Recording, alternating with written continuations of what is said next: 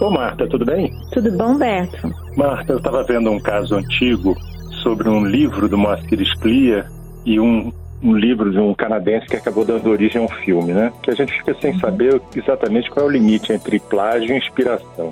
A história é o seguinte: uhum. o livro Max e os Felinos, do Moacir Scliar, foi escrito uhum. com, eu acho que 1980, acho que por aí, ou 90. E essa história, são três histórias, na verdade, dentro do livro, e uma uhum. dessas histórias ele conta a história de um migrante que, quando acorda, ele está dentro do escalé, quer dizer, aquele barco que é baixado quando o navio afunda, né? Sim. E aí, dentro do barco com ele, está um jaguar, quer dizer, está um felino. Uhum. E ele passa um desespero, porque ele não sabe o que vai acontecer com ele, porque em volta está o oceano gigante. E dentro, e dentro do, barco, do, barco, tem uma fera. Um tigre. É, exatamente. É a situação então, entre a cruz e a caldeirinha. Exatamente. E isso acabou sendo usado por esse autor canadense, que deu origem ao, ao filme chamado Aventuras de Pi. Uhum. E deu uma confusão danada na época, porque além de tudo, o autor canadense ainda foi é, meio desaforado. Né? Ele disse que tinha lido uma crítica do livro do Moacir Scliar, uma crítica desfavorável, e ele leu e disse assim: Eu posso fazer melhor. É, Olha não só. precisava dessa arrogância ainda por cima, né? Roubou é. a ideia e ainda é arrogante.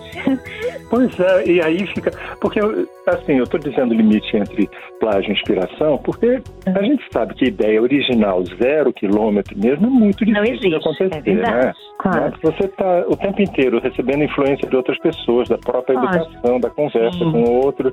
Não tem muito como você chegar e dizer assim, tirei uma história absolutamente do zero. Não, até, até porque, Humberto, as situações humanas se repetem, né? Então, situações humanas se repetem, existe uma cultura, existe uma tradição literária, existe uma tradição cultural, e a gente sai e o artista ele reprocessa aquilo que já existe, ele dá um novo formato ao, ao, velho, né? Nada é tirado do zero, né? Mas eu acho que nesse caso ficou, eu acho talvez aí, né, se a gente for pensar nessa discussão, o que que caracteriza o plágio, assim, para o leigo, né, porque eu sou leiga no assunto, mas é, é, quando fica muito específico, né? Quer dizer, um barco com tigre, entende? Assim, é muito detalhe, né? Isso, os detalhes são muito, é muita repetição do próprio detalhe, né? É, é diferente de você dizer assim, não, eu, eu li numa obra tal que ele, ele falava sobre um vaso de flores que tinha uma conotação emocional e tal.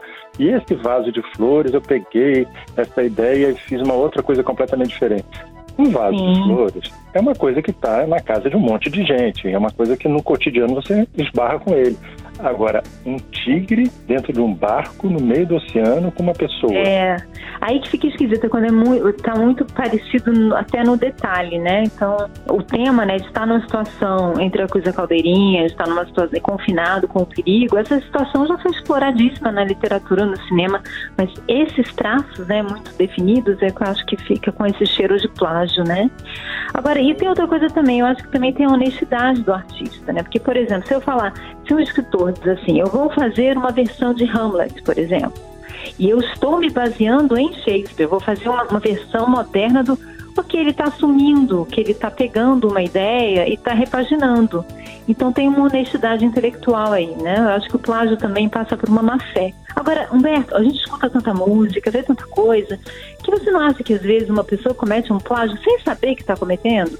É, pois é, às vezes eu acho que existe esse plágio meio inconsciente, porque você recebe tanta informação, tanta informação de tanto lugar diferente, que chega uma hora que eu acho que você já não sabe mais o que é que você, de onde você ouviu aquela história, é. Se aquela coisa é sua, é uma interpretação Sim. sua, ou se aquilo é de outra pessoa. E eu acho que. Sim, imagina um trecho de uma música, né? Você escutou uma música e você registrou aquilo meio inconscientemente, aquilo vem, você acha que está produzindo aquilo, mas na verdade você já escutou aquela linha melódica, né? Então, eu acho também que esses limites não são claros, né, Humberto? Não, não ficam claros. É, ficam, ficam, assim, esquisitos nesse caso em particular por conta disso, porque o próprio autor que puxou a ideia aí do Moacir Sclia disse descaradamente que tinha lido uma crítica do livro é. e ainda, ainda tinha dito que ia fazer melhor. Quer dizer, uma coisa muito grosseira.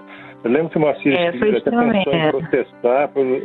Ele, ele, não ia ligar, mas quando ele, o, o, camarada falou assim de forma grosseira, é. ele quis. Aí pegou o brilho, é. é Aí foi longe demais.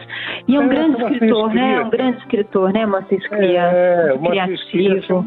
Ele, ele tem aquela mágica do judeu, né, do, da imigrante judeu, que é uma coisa muito legal, porque uhum. a cultura judaica ela é carregada com a pessoa, né? A gente às vezes tem a referência de um país, né, de um uhum. território. O judeu ele é a cultura dele, né? Ele carrega aquela cultura o tempo inteiro. E ele, o Moacir Scliar contava que ele ouvia muita história dos imigrantes judeus que estavam em Porto Alegre, Uhum. O cara escreveu mais de 80 livros de, de temas variadíssimos, né? é, era cronista. Então, é, quer dizer, você não tem, não tem como contestar a qualidade do cara. E de uma imaginação assim fantástica. Eu lembro daquele Fantástico. livro que eu, acho que eu tinha te falado, A Mulher que Escreveu a Bíblia, que era, foi um best-seller na época, sabe? Então, é assim, não menospreze uma pessoa que tem uma, um trabalho tão bonito. É, é, é assim, incomodou. Ele tem uma obra, né? E, e, às vezes no Brasil falta a gente ter mais, reconhecer mais os nossos grandes artistas, né? Mas fica aí a dica para os leitores, né? Para quem gosta de ler, né? Vamos ler é, Moacir, é, É. Ô Marta, chegou meu andar. Mesmo. Falou, Humberto. Um beijo para você. Até a próxima. Até a próxima. Você ouviu Conversa de Elevador com Humberto Martins e a psicóloga Marta Vieira.